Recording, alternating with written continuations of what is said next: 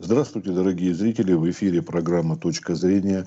Я ведущий, меня зовут Игорь Букер. И наш сегодняшний гость – независимый эксперт, доктор химических наук Юрий Николаевич Орлов. Здравствуйте, Юрий Николаевич. Здравствуйте. Ну, сейчас вот зима на всем протяжении нашего российского пространства. Естественно, то оттепель, то, то холода, морозы. Подмосковье вот сейчас опять грядет на этой неделе. Как боремся с э, обледенением химическими реагентами. Это вызывает у народа постоянное вот чувство негодования о том, что портится обувь, э, портятся шины автомобилей, и вообще дышим мы неизвестно какими испарениями. Вот на эту тему вы, как до кандидат химических наук, да, вы могли да. бы подробнее объяснить, которые занимались, изучали эту тему непосредственно, еще даже, наверное, в советское время. Вот смотрите здесь, вот э, каждый год мне приходится на эту тему говорить, и, в общем-то, вопросы задаются одни и те же. То есть, вот жизнь идет, а у нас, собственно говоря, ничего не меняется практически.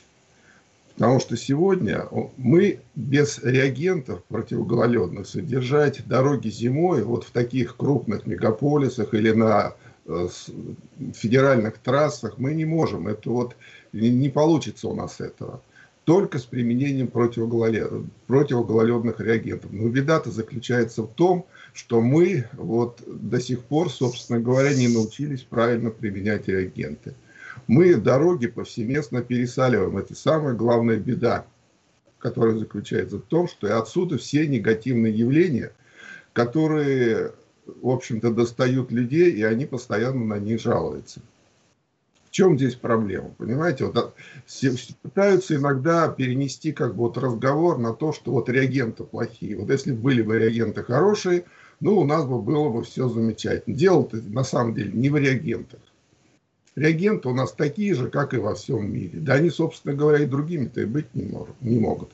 Вот представьте себе, что, вот, например, в Америке Соединенных Штатах за, за зимний сезон используется на дорогах 9-12 миллионов тонн противогололедных реагентов. Это безумное количество. У нас, в общем-то, по моим оценкам, используется ну полтора, максимум 2 миллиона тонн. Ну, у нас протяженность сетей дорожных меньше. Это, и это тоже безумное количество. Но для простого человека не очень-то понятно, что такое 2 миллиона тонн, что такое 12 миллионов тонн. Поэтому для того, чтобы понять, какие же объемы противогололедных реагентов на дорогах используются, ну, вот я такое сравнение дам. Для Подмосковья, например, на каждый квадратный метр дороги за зимний сезон высыпается приблизительно 2-2,5 килограмма соли. Это зависит как бы от, от суровости зимы. В более там южных регионах это, допустим, килограмма полтора, но все равно представьте себе дорогу, где на каждый квадратный метр лежит кучка 2-2,5 килограмма. Это, вообще-то говоря, достаточно впечатляющая картина. Это за зимний сезон. Понятно, что использование в таких огромных объемах э, противогололедных реагентов, а основным компонентом противогололедных реагентов является обыкновенная поваренная соль, оно не может проходить бесследно, понимаете? И если мы не отдаем себе отчет, то что применение вот э, в таких объемах противогололедных реагентов, оно неизбежно будет сопровождаться э, негативными последствиями. Если мы ничего не будем предпринимать для того, чтобы уменьшить эти объемы применения реагентов. И сегодня главная задача совершенствования технологий не поиск каких-то чудо-реагентов, а именно минимизация э, объемов применения реагентов на дороге. И сегодня вот оценки показывают, что, например, объемы применения реагентов, которые сегодня есть в реальной как бы, практике, можно уменьшить в полтора-два раза. И вот в этом направлении должна стремиться работать э, технология, должна совершенствоваться вот тогда мы негативные последствия, о которых мы будем говорить дальше, они как бы можно их свести к минимуму. Юрий, а, а как вот технологию, что вы понимаете, совершенствование технологии применения, это что тут входит? Давайте мы разберемся, для чего зимой используется на дорогах противогололедный реагент. Ведь можно э, дорогу, пошел снежок, взять ее там, почистить, да, и как бы машины поехали. Но если мы туда не внесем противогололедных реагентов, уже буквально через полчаса, через час, снег, который на дороге есть, он превратится в снежный накат, в твердый такой уплотненный слой. Через некоторое время он дальше превратится в лед. То есть у нас цепные свойства дорожного покрытия резко упадут. Значит, скорость движения и тормозной путь увеличится. То есть у нас пропускная способность дороги уже упадет. И такие дороги у нас есть. Это вот все как бы вот такие региональные небольшие дороги, они содержатся под снежным накатом, но там интенсивность движения маленькая. Вот там, где меньше приблизительно 2000 машин в сутки проходит, как правило, такие дороги содержатся под снежным накатом. У нас в Москве, например, за сутки по, на, по, по отдельным участкам дороги проходит и 10, и 30, и даже 100 тысяч машин. То есть колоссальный транспортный поток. И вы себе представляете, даже летом, когда прошел дождь, уже возникает проблема на дорогах. А когда пошел снег, это неизбежно. Как бы вот, э, э, скорость транспортного потока замедляется, тормозной путь увеличивается, и уже люди начинают ехать осторожно, и в результате что у нас получается? И пробки, и все вот эти проблемы возникают. То есть мы должны применять реагенты. Теперь какая роль этих противогололедных реагентов? Когда мы выносим противогололедные реагенты на дорогу, то их задача не плавить. Вот очень часто как бы вот подменяют это понятие, что нам нужно расплавить снег. Мы не должны плавить снег. Мы должны расплавить только малую часть этого снега, 10-15%, чтобы получился соляной раствор. И когда вот соляной раствор пропитает эту снежную массу, то она теряет способность прикатываться к дороге и образовывать снежный накат. Он в течение нескольких часов, вот такой снег, обработанный противогололедным реагентом, он остается рыхлым и рассыпчатым. И его можно убрать с дороги за это время. То есть вот нужно на время технологической уборки предотвратить примерзание снега к дороге. Вот в этом смысл применения реагентов. Но не Юрий более. Юрий Николаевич, а вот смотрите, я иду по улице, вижу, что только что рассыпали наши э, работники коммунальных служб а, вот этот самый реагент, и в одном месте кучки, такие пирамидки, да, сложно, а в других просто пустое пространство. Это правильная технология нет, распространения? Нет, нет, неправильно. Вот смотрите, вот э, проще всего это эту технологию реализовывать на дорогах, потому что там большие машины, там техника современная, которая позволяет распределять до, ну, там, до 10 граммов, грубо говоря, на метр квадратной дороги. И нормы-то у нас какие? Это могут быть 10 грамм на метр квадратный, 20 грамм или 40 грамм. Ну, что это представит? Это там чайная ложка, или там столовая ложка, или две столовые ложки. И машины большие, это, в общем-то, более-менее равномерно разбрасывают. На пешеходных зонах это, конечно, такая техника не позволяет так точно разбрасывать. Вот. Здесь вот есть определенные проблемы. То, что мы можем в каких-то пределах равномерно наносить реагенты. Но здесь еще почему нужен большой транспортный поток? Для того, чтобы реагенты эффективно применялись. Потому что все равно мы должны перемешать снег с этими реагентами. А это делается за счет движения как бы вот и перемешивания колесами автотранспорта. Там, где большой транспортный поток, даже если мы неравномерно нанесли, все это перемешается. А там, где это нет транспортного потока большого, то там эффективность реагентов сразу падает. Их уже неэффективно использовать. А это используется только на дорогах, допустим, на порожках частных домов или каких-нибудь коммунальных. Вот, допустим, в магазин идешь, и там тоже иногда бывает налить, иногда ее сбивают ломом. А тут на наносить э, рекомендуется?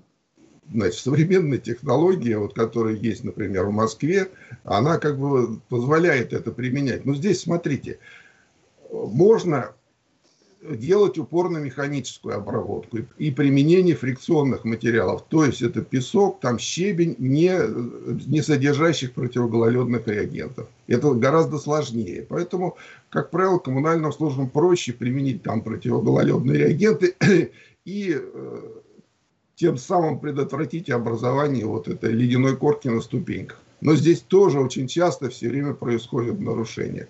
Вместо того, чтобы применить технологию правильно, в, в минимальном количестве использовать противогололедный реагент и вовремя убрать вот эту снежную массу, которая насыпалась на дорогу, ее, ее оставляет. И вот люди, получается вот такой толстый слой жидкого месива. И люди по всему этому ходят. Это, ну, это жуткое зрелище. Естественно, обувь в таких условиях портится. Так вот, не нужно быть э, большим ученым, там, или каким-то там специалистам, чтобы понять, правильно применяются реагенты или на дорогах, или неправильно. Вот я даю такие как бы зрительные критерии. Вот если вы видите на дороге минусовая температура, там, минус 5, минус 10 градусов, да, а на дороге лужи, то это сразу же можно сказать, что норма применения реагентов превышена в два, по крайней мере в два, в четыре раза. Не должно быть никаких луж при правильной технологии применения на дороге. То же самое относится к пешеходным зонам. Вот входы там, допустим, в метро, это перед подземными переходами или тротуары, где очень много людей. Вот это месиво, и люди целый день по этому месиву ходят. Это вообще нонсенс, это недопустимые такие вещи, это злейшее нарушение технологии. Не, не должно этого быть. Реагенты должны лишь чуть-чуть увлажнить снег. Он будет по консистенции напоминать такой, из которого вот можно лепить снежки. Но не жижа, не месиво. А вот когда мы переплавляем, мы делаем зимой на дороге весну. Мы что получаем? Мы получаем массу негативных последствий. Вот, например, вот я сейчас уже ну, на машине ездил по дороге и видел, что еще зима, середина зимы, но на дорогах уже начали делать ямочный ремонт. То есть дороги уже разбиваются. А что происходит? Когда дорога все время влажная, а мы знаем, что основной как бы износ дорожного покрытия происходит весной, когда идет таяние снега, дорога все время мокрая, из-за гидроударов дорога э, разбивается, там, где есть дефектные места, получается яма. А уже сейчас эти ямы есть, потому что у нас все время, всю зиму дороги были увлажненные. А раз они увлажненные, есть там жидкость, гидроудары есть, и дорога разрушается. Это первый, как бы вот, э, минус, который мы имеем из-за того, что мы переплавляем. Не должно быть луж на дороге.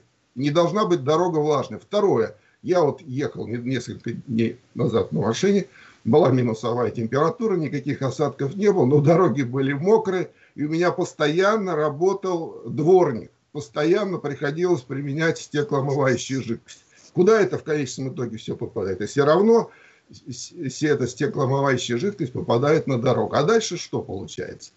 Дорога влажная, туда попадает и стеклоомывающая жидкость, там есть и противогололедные реагенты, там есть и продукты износа дорожного покрытия, продукты износа покрышек – и все это в виде вот такой жидкой черной грязи, месива, в результате капельного аэрозольного вноса разлетается. Разлетается оно, естественно, садится на машину, машины грязные, тут дворники работают, разлетается, а, ну, осаждается на растения, на придорожную зону, ну, масса неприятностей. Это как бы другая причина. Третья причина. Если люди вынуждены ходить по этому месиву, то даже если бы это была вода, обувь бы все равно портилась. Но когда это в воде еще содержится противогололедные реагенты, но рано или поздно обувь все равно разрушается. Этот следующий как бы минус вот избыточного плавления снега. Другой минус. Вот когда выгуливает собак, все говорят, что у них лапа разъедает. Да не разъедает это, потому что вот когда реагенты реагируют со снегом, то получается, ну, по сути, там как морская вода, может быть, чуть-чуть там повыше концентрация соли, как в морской воде. Здесь происходит минусовая температура, а на улицах лужи. Собаки обмораживают лапы просто-напросто, потому что хороший очень контакт э, холодной поверхности с лапой, и они очень быстро отмораживают. А дальше воспалительный процесс, и когда воспаленные лапы обмороженные попадают дальше реагенты, они начинают их разъедать просто-напросто. Это вот автоматически это все получается.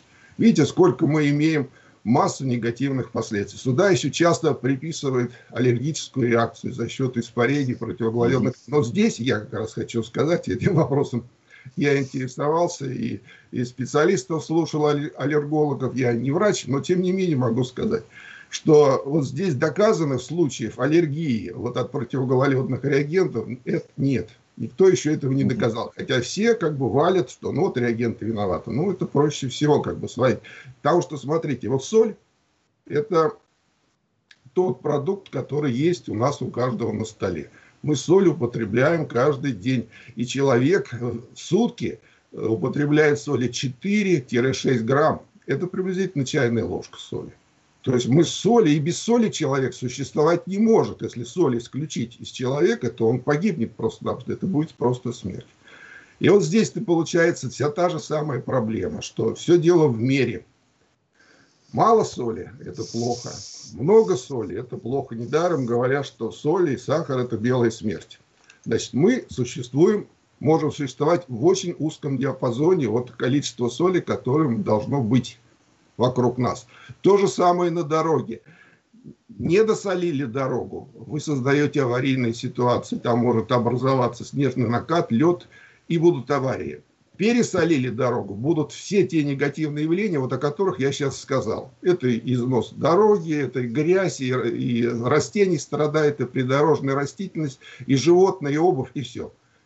Плохо. Значит, мы должны попасть в тот узкий интервал допустимых значений концентрации соли, который мы применяем. Вот в этом вся заключается сложность. А дорожники, они как поступают? Им, естественно, проще пересолить дорогу. С них требуют, чтобы дорога была чистой и безопасной. А как проще всего сделать чистую и безопасную дорогу? Да ничего не надо делать, надо засыпать все солью, оно все растает. И не нужно ни сгребать, ни вывозить. Все растает и стечет. Это красота, это мечта. Понимаете, как вот Но иногда вот так это и поступает. Недавно мне приходилось комментировать сюжет который был в Москве, детскую площадку поливали из шланга противогололедными, жидкими противогололедными реагентами. Сначала, когда мне сказали, попросили прокомментировать, я думал, ну, бред какой-то, ну, не может быть такого быть. Это, ну, в здравом уме таких вещей делать невозможно. Но, тем не менее, творчество и фантазия коммунальных работников, оно как бы э, превосходит все ожидания. Действительно, когда я увидел видео, и детскую площадку стоит, человек поливает из. Потому что зачем ее там убирать, там лопатами, что-то там вывозить. Проще полить, и все растает. Так вот, это вот такой путь, он иногда присутствует, к сожалению. Но это вообще нонсенс и недопустимая вещь. То есть этого дела, делать нельзя, понимаете? У вас могут быть предложения, Юрий Николаевич, только с точки зрения химика, а вот вообще-то э, вот вы сказали, есть там дозаторы определенные, да, когда на дорогах это делают или прочее. Какие-то, может быть, есть все-таки реальные предложения, конструктивные предложения о том, чтобы все-таки этих избежать нам крайностей. Недосола и пересола на дороге. Да, значит, смотрите, здесь все известно. На самом деле, вот эти все еще фундаментальные вещи здесь еще были сделаны у нас в Советском да. Союзе в советское время. То есть было показано, что для того, чтобы вот снег э, изменить физико-механические свойства снега, и он перестал бы вот э, как бы прилипать к дорожному покрытию и прилистал, прилипал, перестал бы образовывать снежный накат, ну достаточно расплавить всего там 5% снега, не больше. Но мы сегодня не говорим 5 это как бы рискованно. 10-15% это уже достаточно для того, чтобы э, снег не, не плавился. То есть не прилипал к дорожному покрытию. А мы сегодня плавим 20, 30, там 40, 50%. Представляете? И вот как бы вот эта идея, она до сих пор, как вот я уже давно про нее говорю, она э, не проходит потому что здесь интересы складываются и производителей противогололедных реагентов, и дорожников. И тем и другим удобно использовать большие количества э, реагентов, потому что э, проще как бы вот, технологию такую делать. И э, прибыль больше от того, что больше израсходуется противогололедных реагентов. Но мы всегда любим смотреть, а как же там на Западе-то они делают? И всегда говорим, ну как они? А там деньги считают, и деньги налогоплательщиков считают, эффективно ли использовали их дорожные службы для зимнего содержания дорог или неэффективно. И уже давно в литературе все это описывается, что они в разных странах, в разных странах же ведь разный климат, да? Э, там, где, понятно, там, где холоднее, где больше осадков, где больше переходов через ноль, там и по определению нужно использовать больше противогололедных реагентов. Вот, например, в Москве за последние 15 лет количество выпадающего снега она э, менялось в три раза. От 110 до 300 сантиметров на метр на высоты слоя. То есть в три раза меняется количество. Соответственно, ну, в три раза должны меняться объем применения реагентов. То есть любой зиме, любым климатическим условиям должно соответствовать оптимальное количество противогололедных реагентов, которые необходимо использовать для того, чтобы нормально содержать дороги зимой. То есть вот такие критерии. Они разрабатываются для разных климатов, они используются, они оцениваются эффективность. А сегодня у нас э, нормативные документы, которые регламентируют работу дорожных служб, они четко описывают вот временную уборку, там, критерии к чистоте уборки э, дорожного покрытия, там, время для вывоза снега, ну, масса всего таких вещей, которые определяют безопасность движения по дорожному покрытию. И это правильно. Это правильно. И а что как бы нужно честно сказать, что вот он, мы все-таки по сравнению с той же Европой, э, ну, лучше справляемся с такими климатическими, суровыми климатическими условиями. Там, если снегопад выпал, там уже коллапс наступает. А для нас это нормальное явление. Мы как бы с этими вещами справляемся гораздо лучше, чем справляются они. Но, тем не менее, тем не менее, приоритетом является безопасность. Это правильно, с этим спорить не нужно. Но если еще в качестве другого приоритета поставить и экологию, и человека, да, и транспортные средства, то здесь нужно уже подходить совсем по-другому. То есть все критерии, определяющие безопасность, они должны выполняться, но должны появиться и другие критерии, которые бы определяли количество, э, правильно вы используете противогололедные реагенты. И проще всего, я уже говорил, используйте избыточное количество, дорога у вас чистая будет безопасной, не придерешься. Как у Райкина, помните? К пуговицам претензии есть? Нет. Пришито, насмерть не оторвешь. Так вот, пуговица, которая определяет безопасность движения, она пришита насмерть, там совершенно претензий никаких нет. Но ну, а все остальное э, не получается. Костюмчик это не получается в целом, а в целом а проблемы остаются. А вы, наверное, Юрий Николаевич, участвуете в различных, наверное, круглых столах, конференциях на этот вопрос э, и поднимали, наверное, неоднократно. И какие-то выводы, результаты, не хоть какая-то вот подвижка есть в этом? К сожалению, нет. Был круглый стол и в Госдуме, было и в Яблоко, и постоянно там и телеканалы, и радиостанции, интернет-издания, постоянно об этом мы все говорим – но нет здесь, понимаете? Потому что ВОЗ не там, да? Да, ВОЗ не там. Потому что нормативные документы разрабатывают дорожники и разрабатывают производители противогололедных реагентов. Но и когда тут только начинаешь говорить, что нужно сокращать объемы применения реагентов в полтора-два раза, это э, встречается как-то очень недоброжелательно, на тебя смотрят.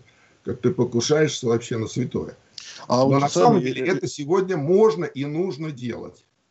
А сами вот реагенты, вы говорили о поваленной соли, а там бывает крошка, мраморная или еще какая-то, да, какие-то да, есть разновидности? Да, это реагенты, которые применяются на пешеходных зонах, они содержат половину там фрикционных материалов. Ну, ничего тут сверхъестественного нет.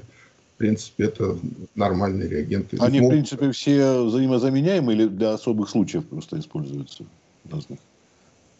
Реагенты, в принципе, можно на пешеходных зонах, э, в общем-то, более... Потому что там очень часто бывает, что интенсивность ну, движения пешеходов небольшая. И там как бы подскользнуться легко, и технологию соблюдать сложно. Поэтому там добавляют еще противогололедно-фрикционные материалы, которые ну, повышают сцепные свойства. Даже если вот лед образовался, то посыпав вот такими уже хоть можно идти. Если же не посыпать там песочком или какой-то мраморной или гранитной крошкой, то ну, будет очень ну, сложно. Понятно. Ну хорошо, а значит мы, наверное, будем заканчивать нашу передачу. Может быть, в заключение что-нибудь, Юрий Николаевич, хотели бы еще сказать, высказать пожелание какое-нибудь или да, что-то? Понимаете, чтобы у нас как бы вот э, разговор не оставался, как вот поговорили мы на, на, ну, да. на эту тему, и получается, что а Васька слушает да ест. Здесь вот для того, чтобы что-то изменилось в положительную сторону, нужно менять нормативную базу. Нужно в нормативную базу вводить критерии, которые определяют соотношение объемов применения противогололедных реагентов к суровостью зимы и климатических условий. То есть, когда мы занормируем этот показатель, и когда мы введем методики, которые позволяют контролировать качество исполнения этой методики, погоду по месяц или даже после каждой технологической операции. Это все можно делать. Вот тогда мы можем предъявлять претензии, говорить дороге, ты молодец, дорога у тебя чистая и безопасность у тебя хорошая, но ты для этого использовал безумное количество реагентов. А это недопустимо, потому что мы, с одной стороны, противогололедными реагентами делаем благо, позволяем дорогу содержать в чистом виде. Но с другой стороны, очень легко эти противогололедные реагенты превращаются в химическое оружие по борьбе с населением. Понимаете? Вот. И, наверное, Один нужно шаг в сторону, и все, мы сваливаемся в другую крайность каких-нибудь независимых экспертов, экологические организации должны тоже, наверное, принимать участие, а не просто вот заинтересованные, так сказать, стороны. Должны, конечно. Должны. Спасибо большое. С нами был независимый эксперт кандидат химических наук а, Юрий Николаевич Орлов. Большое спасибо за беседу. Всего доброго. Ну, До свидания. Надеемся, что, может, наша передача какой-нибудь толчок ну, даст. Да, хотел бы надеяться. Да. Спасибо огромное. Всего доброго. До новых встреч. До свидания. До свидания.